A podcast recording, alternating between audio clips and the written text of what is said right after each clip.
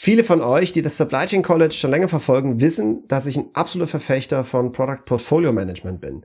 Darunter verstehe ich eine regelmäßige Analyse des Produktportfolios, also der Verkaufsartikel, sage ich mal, die ihr im Sortiment habt, vor allem aus der Supply Chain rausgesteuert, nicht nur aus dem Vertrieb und Marketing oder der Pro Produktentwicklung, die Produkte weniger komplex zu machen oder auch ab und zu mal wieder den den typischen Tail, wie man im Englischen sagt, vom Produktportfolio vielleicht auszumisten und somit auch Platz zu machen für neue Innovationen und auch immer mal wieder, ja, zurückzuschneiden im Frühling, dass wie im Sommer dann die Blüten wieder blühen können, ja, als, als simple, simple Metapher.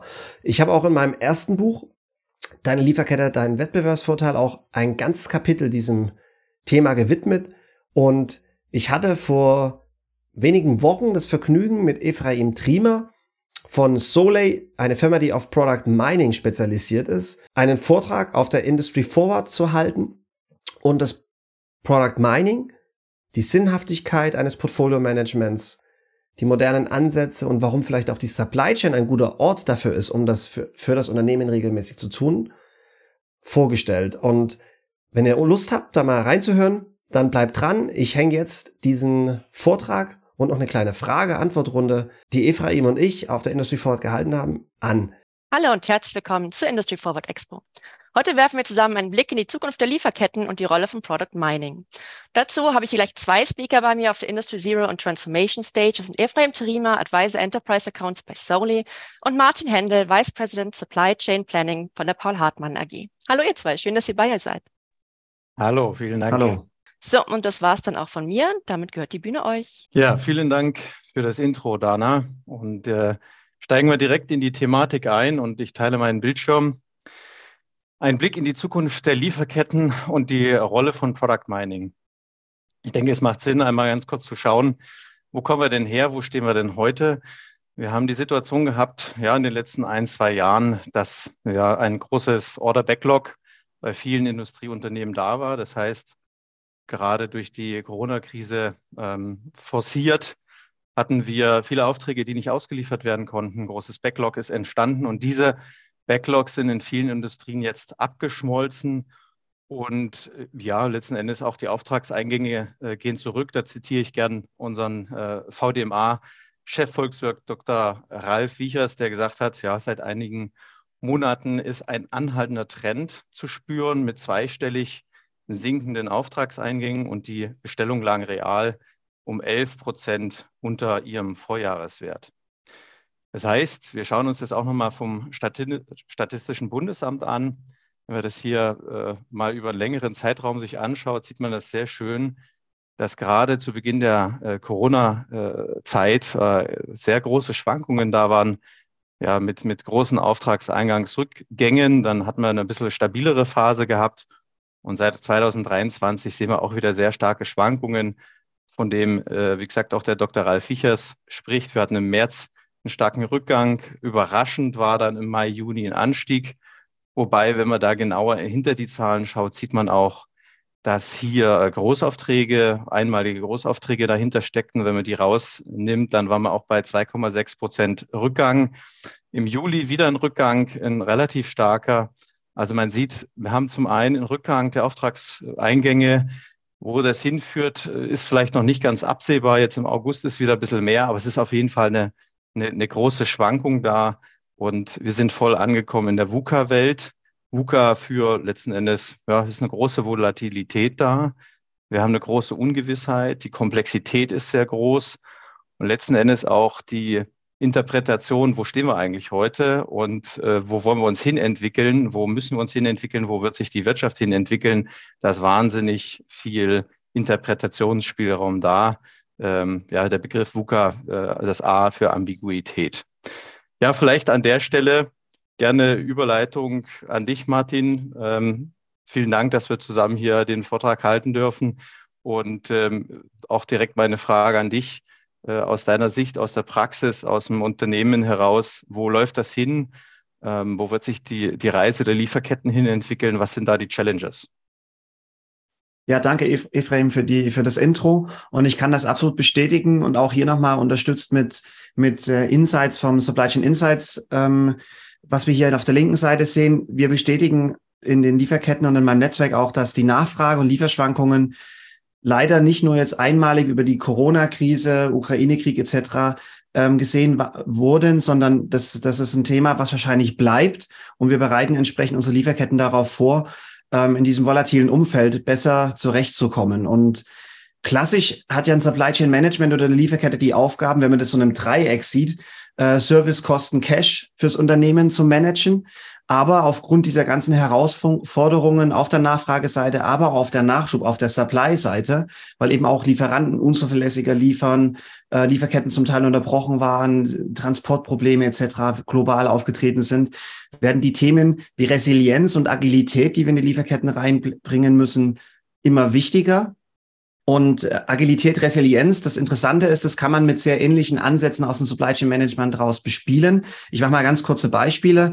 Das können Themen, sein wie reaktive Kapazitäten entlang seiner Lieferkette aufbauen. Das können Themen sein wie Backup-Lieferanten, alternative Lieferanten vorrätig zu halten, ähm, alternative Stücklisten oder alternative Produkte in seinem Portfolio kurzfristig anbieten zu können und generell auch eine Flexibilisierung seiner Workforce seines Mitarbeiterstamms zum Beispiel im produktionsnahen Umfeld ähm, zu ermöglichen oder auch Themen, die gerade in aller Munde sind wie Nearshoring, also so ein bisschen aus zum Beispiel Asien weggehen, Themen Produktionen, Sourcing vielleicht eher auch wieder nach Europa bringen. Und das sind so Themen, mit denen man resilienter, aber auch agiler werden kann. Hat aber natürlich auch einen Effekt auf die Kostenstruktur im Endeffekt von der Lieferkette und somit auch des Unternehmens. Und wie können wir diese Komplexität jetzt entlang der Supply Chain letztendlich besser, besser managen. Ähm, zum einen brauchen wir eine bessere Visibilität, bessere Tr Datentransparenz, dass wir schneller bessere Entscheidungen treffen können, vielleicht auch mehr Szenarien, Eventualitäten ab, abklären und diskutieren können in den Unternehmen und auch mit den Partnern entlang der Lieferkette. Und dafür brauchen wir eben ja nicht nur das organisatorische Setup und die Partnerschaften, sondern wir brauchen eben auch Tools und Prozesse. Und da würde ich zu dir, Ephraim, zurückgeben, denn ihr habt ein Tool und einen Prozess, mit dem man Teile dieser Problematik bespielen kann. Ja, absolut. Ja, vielen Dank, Martin. Ja, also prinzipiell, äh, wenn man es mal so zusammenfasst, ähm, heute geht es ja auch äh, sehr stark darum im, im Vortrag, wo stehen wir, wo geht, wo geht die Reise eigentlich hin, kann man zusammenfassen. Jetzt einfach deine Punkte mal zusammengefasst. Es, es ist komplex, es wird komplexer werden. Auf der einen Seite ähm, natürlich kommen Innovationen hinzu, Produktinnovationen beispielsweise, die natürlich die Komplexität dann auch nochmal anheizen, wo aber vielleicht es sich auch nicht in dem Maße, wie es sollte, im Umsatz und der Marge widerspiegelt. Und auf der anderen Seite, ähm, ich fasse es mal zusammen, wenn du sagst, äh, naja, äh, Transparenz brauchen wir, Visibilität. Äh, das heißt, heute wird eigentlich auch noch viel über Bauchgefühl ähm, entschieden. Das sind so die, die drei Kernpunkte, die ich da jetzt äh, rausidentifiziere und die letzten Endes dazu führen, ähm, zu, der, zu der ganz klaren Ausrichtung, hey, ähm, wir müssen mehr Handlungsfähigkeit, mehr Steuern reinbekommen in die gesamte Supply Chain, ins Produktportfolio ähm, was letzten Endes sich ja zum Beispiel so auswirken könnte, dass man sagt, äh, wir brauchen Komplexität, schädliche Komplexität müssen wir, müssen wir reduzieren, müssen wir runterfahren, was letzten Endes bis zu einem gewissen Grad auch Kosten spart, aber vor allen Dingen auch Freiraum gibt, um dann Innovation und vor allen Dingen wertstiftende Komplexität ähm, aufbauen zu können, die ja häufig dann auch für Wachstum notwendig sind. Und ja, äh, dafür gibt es Methodiken, dafür gibt es äh, Tools und, und Prozesse, gerade für das Thema ähm, äh, Portfoliosteuerung. Und äh, eine sehr innovative und moderne Methodik ist das Product Mining, ähm, was schon einige wirklich renommierte Unternehmen einsetzen, äh, wie ihr beispielsweise die Firma Hartmann oder auch eine Bosch Rexroth, eine Fissmann, äh, eine Lenze oder eine Hans Grohe, die damit sehr erfolgreich unterwegs sind. Und wer es noch nicht gehört hat, vielleicht ein äh, ja, kurzer Abriss, was passiert eigentlich beim Product Mining? Was steckt eigentlich dahinter? Beim Product Mining werden letzten Endes alle Daten, alle relevanten Daten von der Materialwelt bis hin über den Prozess zur Vertriebswelt miteinander verknüpft und eine Vis Visibilität hergestellt, die erstmals eine wirkliche Steuerbarkeit ähm, zur Verfügung stellen. Ja. Also beispielsweise geht es darum, mal eine Portfoliobereinigung durchzuführen. Dann hat man üblicherweise Methodiken wie eine ABC, ABC XYZ Analyse hergenommen und tatsächlich muss man häufig feststellen, das konnten wir auch bei unseren Kunden sehen, dass die häufig scheitert, beziehungsweise eben zur sogenannten Execution gar nicht führt, weil dann im Unternehmen über den Prozess viele Einwände kommen, aber teilweise wirklich berechtigte Einwände, wo der Vertrieb sagt, Moment mal, das Produkt können wir hier nicht rauswerfen, die Komplexität können wir uns nicht sparen, weil das brauche ich noch für einen besonderen Auftrag, der noch kommt oder das hängt in bestimmten strategischen Warenkörben mit drin, wo ein Kunde nur deshalb bestellt, weil es da mit drin ist. Und teilweise ist das eben auch berechtigt, kann aber durch eine ABC-Analyse nicht beantwortet werden. Da bleiben einfach Fragen offen. Und genau das schafft Product Mining, dass man hier in der Lage ist, wirklich das Gesamtbild über den gesamten Prozess so transparent äh, aufzuzeigen und auch die Abhängigkeiten zu verstehen, dass man tatsächlich in eine ja, ähm, Analyse und dann auch in eine Execution kommen kann, um strategische Entscheidungen rund um diesen Prozess und das Portfolio-Management durchführen zu können. Schauen wir uns mal an, Beispiel, wir haben zum Beispiel mal einen Lieferantenausfall auf der Supplier-Seite oder wir haben einen Lieferengpass, kennen wir alle sehr gut äh, in den letzten zwei Jahren. Dann will man natürlich wissen, was der Business Impact, ja. Und den kann ich nur bemessen, wenn ich wirklich die ganze Kette und alle Abhängigkeiten dazwischen auch verstehe und bin dann in der Lage, auch zu reagieren oder präventiv, proaktiv zu arbeiten.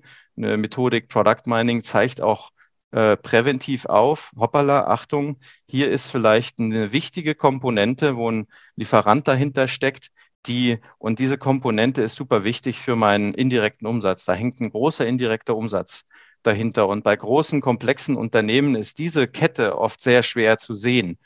Und hier wird dann aufgezeigt, hoppala, da ist ein Single-Source-Risiko, also hier muss gehandelt werden. Oder eben zu Eingang schon das Beispiel, es werden äh, Produkte identifiziert, ja, wir nennen das äh, Ballastprodukte. Also ähm, das ist eine Kombination aus verschiedensten Merkmalen, die auf so ein Ballastprodukt ähm, ähm, zutreffen, ähm, die letzten Endes aber aussagen, dass dieses Ballastprodukt schädlich ist für mein Unternehmen aus verschiedensten Perspektiven. Und da sind nicht die No-Runner mit gemeint, da sind tatsächlich auch äh, Produkte mit gemeint, die in irgendeiner Form noch laufen und die man dann hier natürlich angehen kann, die aufgezeigt werden, durch, man durchgehen kann und äh, letzten Endes auch Portfolioentscheidungen treffen kann. Ob das immer ein Abkündigen ist oder man sagt, nee, Moment, ich will vielleicht hier ein Nachfolgeprodukt anbieten oder es macht erstmal Sinn, das noch nicht abzukündigen, sondern eine Preiserhöhung durchzuführen, dass wir hier zumindest mal ähm, im positiven Bereich sind oder wir gehen auf Configure to Order und bestellen erst die Komponenten, wenn der Auftrag da ist. Also da gibt es viele Spielvarianten. Wichtig ist, dass man die Transparenz hat, zu sehen, wo ist eigentlich ein Knackpunkt, wo muss ich anpacken. Und äh, das genau ähm, stellt letzten Endes Product Mining dar. Die Effekte sind ganz klar. Wir haben tatsächlich, um mal hier so einen Eindruck zu geben, wie groß ist eigentlich die schädliche Komplexität, wir sehen im Schnitt 53 Prozent äh, des Produktportfolios als Ballast bei, bei Kundenprojekten, also wo wirklich sich über die Jahre, Jahrzehnte und manchmal auch über Jahrhunderte bei Unternehmen ein Portfolio angesammelt hat, wo viel dazukommt äh, durch Innovation, aber wenig rausgenommen wird. Und das führt natürlich auch zu einer Komplexität dahinter. Ja? Also wenn ich Produkte habe, da hängen da Komponenten dahinter, da hängt eine Lieferantenbasis dahinter. Und wenn ich die rauswerfe und sage, Mensch, das sind auch Lieferanten, die, die, äh, die liefern eigentlich nur Komponenten, Exklusivkomponenten zum Beispiel auch für diese Ballastprodukte, dann sind die natürlich auch obsolet und es ist eine Komplexität, die unnötig ist und im, im Prinzip auch durch Prozesskosten, Material Handling und so weiter ähm, unnötig ist. Das führt auch zu Bestandsreduktionen für diese Ballast ähm, Komponenten und äh, am Ende des Tages auch äh, zu einer Verbesserung der Marge. Da sind natürlich Kosten dabei, die direkt zuordnenbar sind, sind aber auch Kosten dabei, wie ein Lager, die Maschine, natürlich die FTE, die Ressourcen, die dahinter stecken. Und die werden in der Regel ja bei einem Wachstumskurs dann nicht rausgenommen, sondern äh, passiert in den folgenden Schritten normalerweise im Product Mining Projekt, dass man sagt, wir konzentrieren uns erstmal auf die schädliche Komplexität werfen die raus, reduzieren die oder defokussieren die in irgendeiner Form, was auch schon zu großen Kosteneffekten führt, zu signifikanten Kosteneffekten führt und ähm, konzentrieren uns dann drauf, was macht denn überhaupt Sinn in unserem ne Unternehmen? Worauf müssen wir uns fokussieren?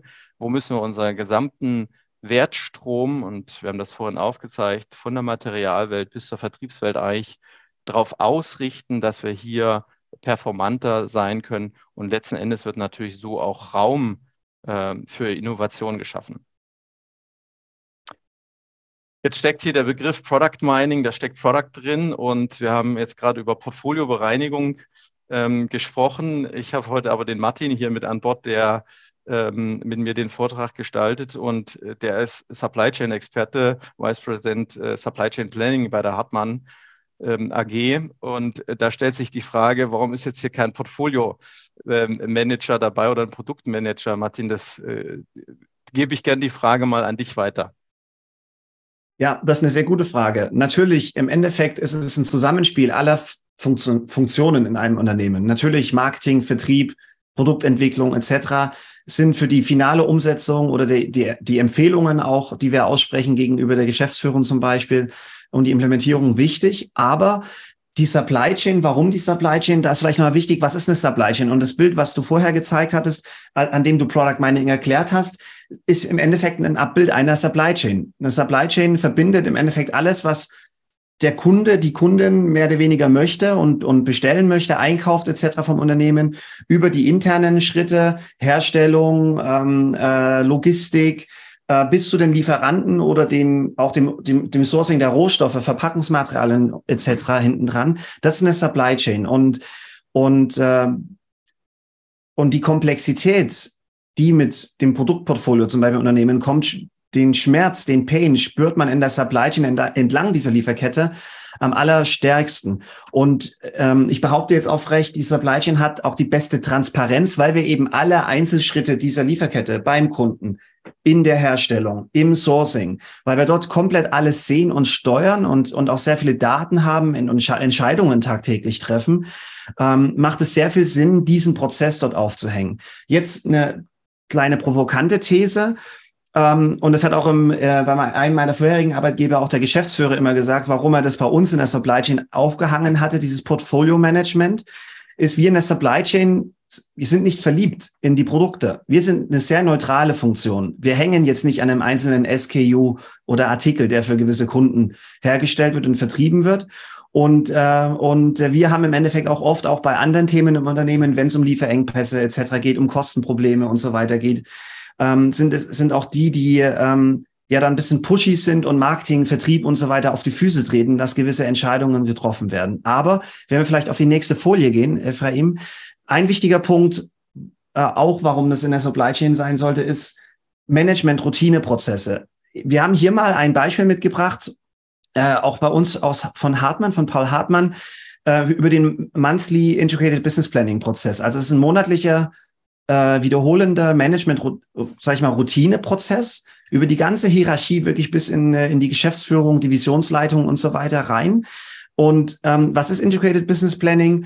Das ist im Endeffekt ähm, ein mittel- langfristig, also weit über ein Jahr hinaus, monatlich rollierend, äh, Prozess, in dem man die Bedarfsnachfrage steuert und abstimmt im Unternehmen, den Ressourcen- und Mitteleinsatz dann entsprechend auch abgleicht entlang der Nachfrage. Und um das richtig zu tun, sollte man eigentlich in der modernen Welt auch das Thema Portfolio Management, was wir hier auf der rechten Seite auf der Folie sehen, mit einbauen.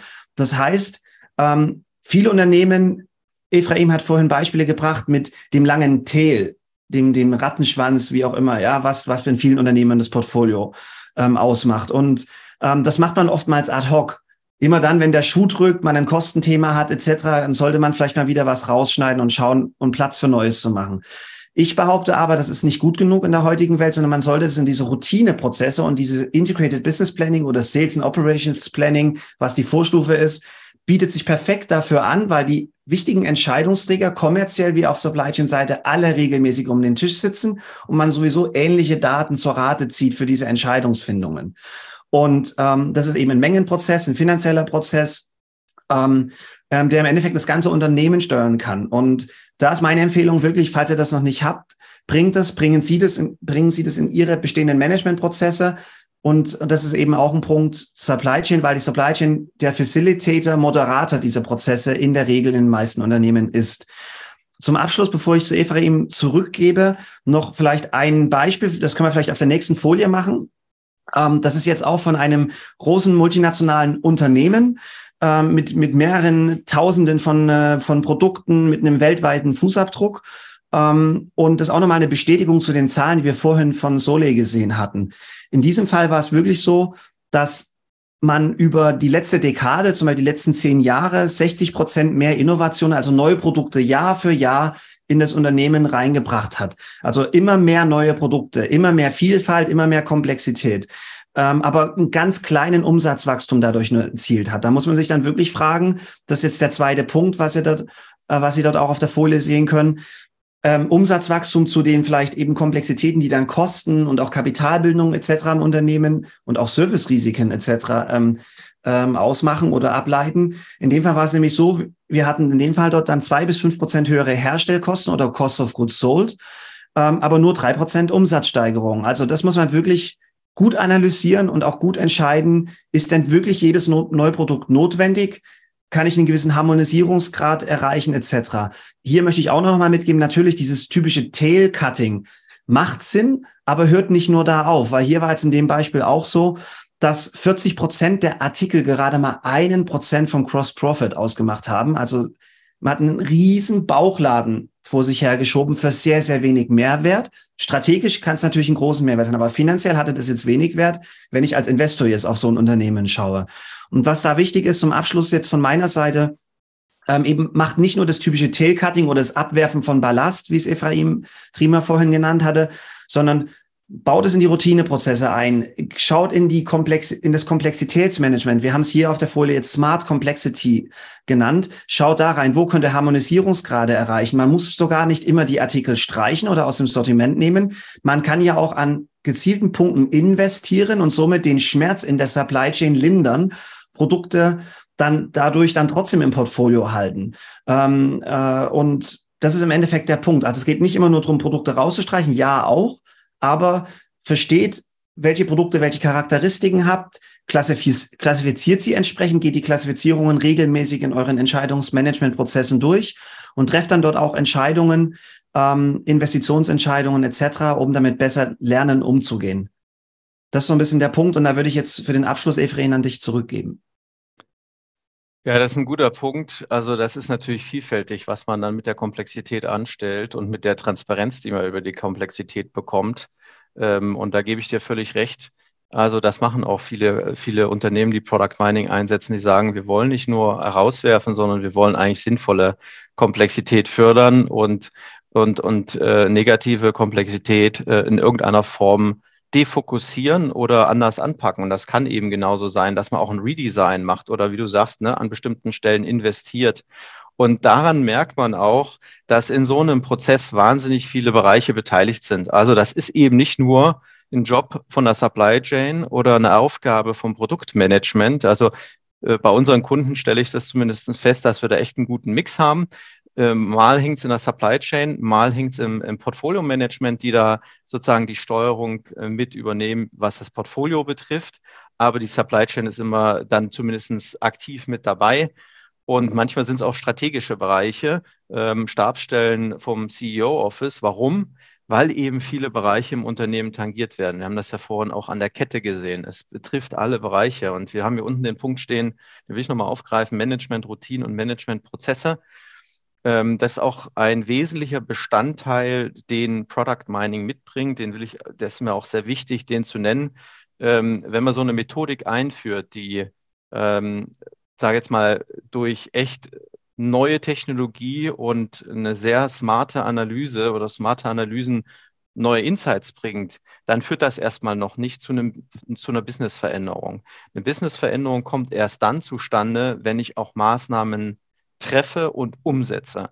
Und das ist ein ganz wesentlicher Punkt, der hier auch durch so Product Mining Prozesse ähm, unterstützt wird, dass ich nicht nur bei dem Insight stehen bleibe, sondern schon mehr oder weniger so dermaßen auf, auf eine Maßnahme hingeführt und hingestoßen werde, dass, dass ich das umsetzen muss. Und da werden dann auch wirklich alle beteiligten Stakeholder, die im Prozess ähm, da mit abstimmen müssen, ähm, mit einbezogen und involviert und haben genau die gleiche Transparenz vorliegen. Und man redet dann wirklich, äh, um nochmal den Punkt vom Anfang aufzugreifen, nicht nur noch über äh, Emotionalität und, und äh, über Unklarheiten und jeder hat so ein bisschen eine andere Quelle an Daten. Nee, es gibt eine zentrale Daten, Lage, eine zentrale Faktenbasis, auf der wird miteinander entschieden und das wird auch dokumentiert. Ja, selbst wenn man sich dann entscheidet, an der Stelle jetzt erstmal nichts zu tun, ähm, dann hat man das zumindest dokumentiert und sieht im nächsten Jahr, okay, warum haben wir denn da an der Stelle letztes Jahr nichts getan?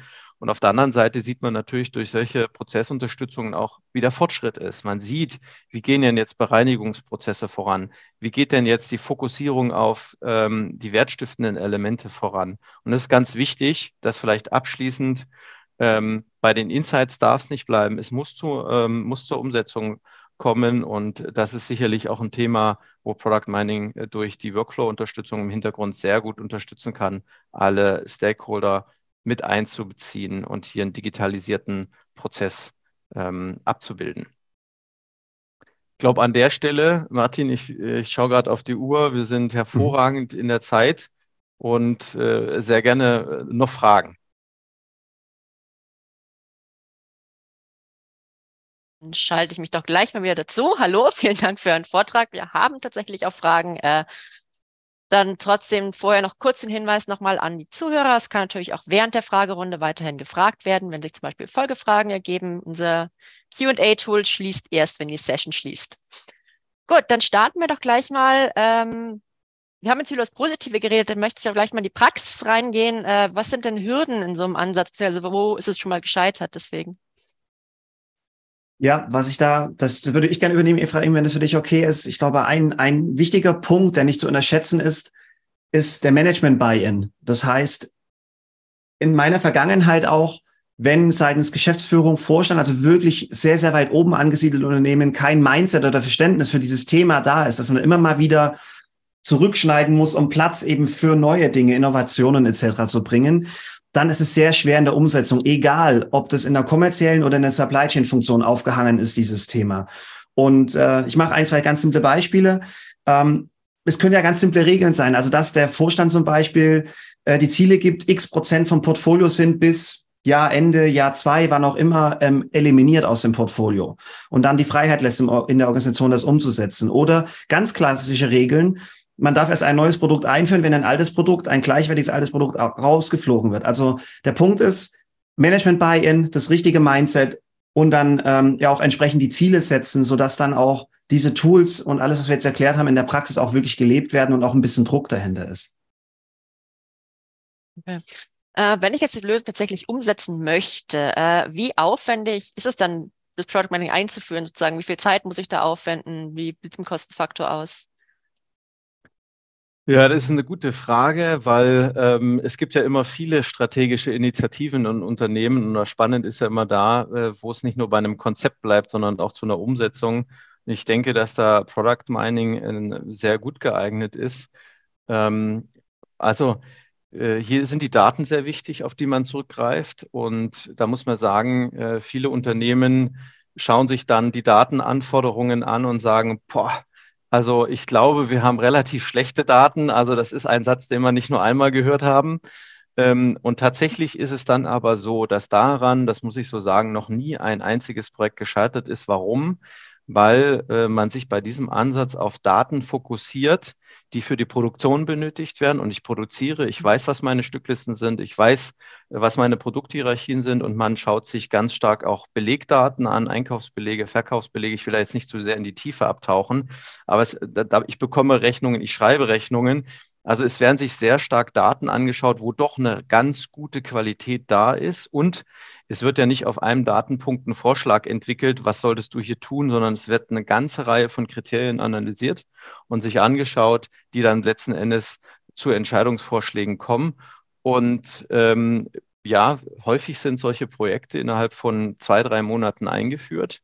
Äh, und dann kann man operativ loslegen und äh, man kann das auch gut nachlesen in dem einen oder anderen Bericht, ähm, dass tatsächlich innerhalb der ersten zwölf Monate schon sehr große Effekte auch über den ROI hinaus erzielt werden können. Also es ist ein, ein Projekt, was und ein, ein Prozess, der hier eingeführt wird, der kurzfristig einen, einen Effekt bringt, relativ flott eingeführt ist, nicht zu viel IT-Aufwand mit sich zieht und am Ende aber auch in operatives Business und in so einen Komplettprozess, wie den der Martin vorgestellt hat, äh, mit eingebaut werden kann und eingeführt mhm. werden kann, um letzten Endes, ähm, sage jetzt mal, auch das Thema Portfolio Exzellenz voll im Griff mit zu haben.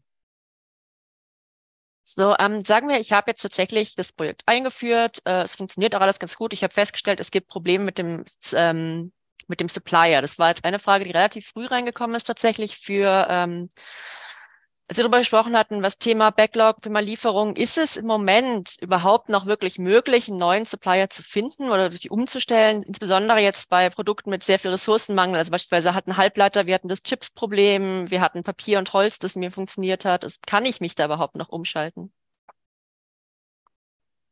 Ich glaube, es ist eine hervorragende Frage, Martin, für, für dich als Experte. Ja, es ist eine, äh, es ist eine sehr gute Frage und die ist äh, nicht einfach zu beantworten, weil es ist wirklich abhängig, eben jetzt haben wir die Technologiethemen jetzt gehört. Ja, es kommt wirklich auf die Branche an und die Spezialisierung der Lieferanten, über die wir reden.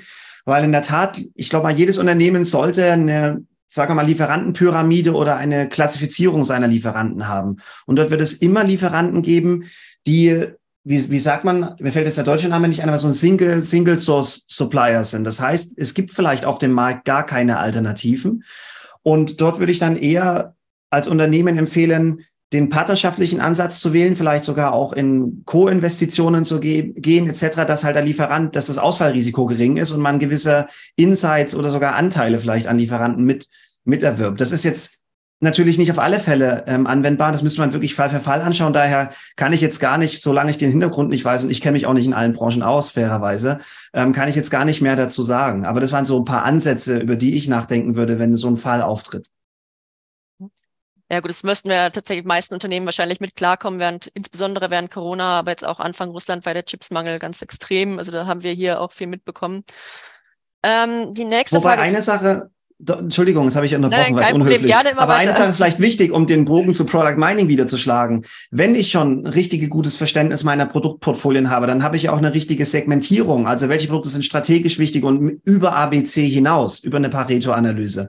Und dann kann ich in der Mangelsituation auch viel besser diese, diese, diesen Ressourcenmangel über mein Portfolio verteilen, dass ich die wichtigen Kunden, wichtigen Produkte etc. bespiele. Das, das ist noch ein ganz wichtiger Punkt. Entschuldigung fürs Nachschieben. nein, nein, immer gern. Wir wollen so viele Informationen wie möglich haben.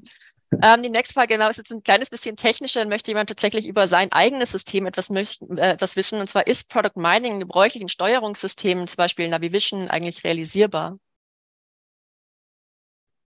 Also die, äh, ich will mal so darauf antworten, die Grundlage für, für so ein Product Mining Projekt äh, sind ERP-Daten in der Regel. Also wir greifen im Wesentlichen da auf äh, produktionsrelevante Daten, ähm, Einkaufs-Verkaufsbelege zu. Es spielt fast keine Rolle, welches System dahinter steht. Es gibt ja ganz viele ganz viele verschiedene ERP-Systeme. Aber das ist so der Kernpunkt. Im Wesentlichen für die, für die wesentlichen Analysen und das, was wir, worüber wir heute auch sprechen, ähm, sind ERP-Daten da, manchmal auch Business Warehouses, wo noch weitere Finanzdaten da sind, manchmal auch CRM-Daten. Ähm, aber letzten Endes wissen wir sehr genau, wo wir hingreifen müssen. Und da muss man einfach dann mit den Ansprechpartnern äh, in der IT des Unternehmens schauen, wo liegen diese Daten, wie kriegen wir diese Daten sinnvoll raus. Das ist natürlich immer ein wichtiger Schritt. Ähm, äh, und da muss man gucken, ne? wenn das im Navision drinsteckt, ähm, dann gibt es da ganz klare Anforderungen, was braucht man da für Daten. Und dann muss man sich anschauen, ähm, wie sind die verfügbar? Es sind nicht immer, das will ich noch als letzten Punkt ergänzen, die Daten genau in der Form, wie wir sie brauchen, da. Also wir haben auch viele Kunden, die SAP beispielsweise einsetzen und man möchte meinen, äh, dass dort ja die, dass das immer relativ standardisiert ist, ist nicht. Da werden auch die Felder sehr unterschiedlich genutzt. Und wichtig ist, naja, wir wissen ja, was wir analysieren wollen. Und wenn jetzt ein Datenfeld nicht so da ist, wie wir das äh, brauchen, dann überlegen wir uns, aber welche Datenfelder in Kombination würden denn eine gleiche, ähnliche Aussagekraft haben? Also da gibt es viele Möglichkeiten, kann man gerne im Nachgang nochmal konkreter drüber sprechen, gerne auf uns zukommen. Ähm, aber das ist natürlich ein Thema, mit dem wir uns sehr viel beschäftigen da hoffe ich, dass da das positiv ausgeht. so eine Frage haben wir tatsächlich noch. Ähm, da möchte jemand wissen, was mache ich mit meinen Traditionskunden? Also sprich, äh, wenn ich feststelle, dass ein Produkt ähm, eigentlich nicht mehr so oh, gut ja. läuft, aber es hält mir halt meinen, meinen lange ja. treuen Partner an der Hand. Was mache ich dann? Wie gehe ich damit um? Lieber verlieren oder auf den also sauren Apfel beißen? Da, gerne auch den Martin da noch. Ich, da möchte ich ganz spontan auch darauf antworten, weil wir das häufig, äh, häufig die Diskussion sehen bei unseren Kunden. Und das wird ganz unterschiedlich gelebt. Äh, und der, der Punkt von dir, Martin, Management Buy-in ist super wichtig. So, jetzt ist die Frage, es gibt äh, familiengeführte Unternehmen, wo wir häufig sehen, da schmerzt das sehr viel mehr. Wenn ich jetzt wirklich so einen Traditionskunden ähm, äh, da irgendwo von der Produktwelt was wegnehme, was wichtig für ihn ist, was aber schädlich für mein Unternehmen ist. Also ähm, will sagen, das ist sehr, sehr abhängig, wie das Unternehmen tickt und was das Management vorhat. Aber ähm, eine Produkt, wenn ich feststelle, es schadet ein Produkt meinem Unternehmen, wird aber von einem wichtigen Kunden eingesetzt, dann gibt es ja hier eine Bandbreite an Handlungsmöglichkeiten. Es heißt ja nicht unbedingt, dass ich hier ein, ein Produkt direkt rausnehmen muss. Es könnte ja auch sein, dass wir nochmal über den Preis sprechen, dass wir vielleicht über ein Redesign sprechen, dass wir vielleicht über ein Nachfolgeprodukt sprechen. Ich weiß, das geht nicht immer, aber letzten Endes hat man eine große Transparenz und dann kommt es doch wieder auf den Menschen und äh, darauf an, wie das Unternehmen tickt, äh, sich zu überlegen, wie gehe ich jetzt mit der Situation an. Es gibt auch Unternehmen, die sind da extrem straight und die sagen, das ist mir gerade auch äh, Unternehmen aus dem ähm, amerikanischen Raum, die sind da sehr viel sehr viel straighter unterwegs und sagen, das ist mir egal, das schadet meinem Unternehmen raus damit, ist ein Kunde weg, dann ist es halt so. Aber da sind die Unternehmen sehr unterschiedlich. Martin, wie hast du das erlebt? Ja, ja, das ist ein sehr schwieriges Thema. Was ich da nur sagen kann, versucht zu verstehen, was sind die Kosten eurer Komplexität entlang der Lieferkette. Und im Sinne von einer von einem offenen Buch, geht mit diesen Informationen auf diesen Kunden, weil ihr habt eine langjährige, über Dekaden hinweg Partnerschaft und legt das Buch, also ja, legt offen, wo der Schuh drückt im Unternehmen und, und warum. Und, äh, und welche Alternativen es gibt. Da wurden jetzt Beispiele genannt, ne? kleine Adaptionen am Produkt oder ähm, wenn es ein austauschbares Produkt ist, zur Not kaufe ich es halt zu, leicht abgewandelt, auch wenn ich ein bisschen Verlust mache, aber ich habe unterm Strich trotzdem einen Benefit, weil ich die Komplexität bei mir reduzieren kann.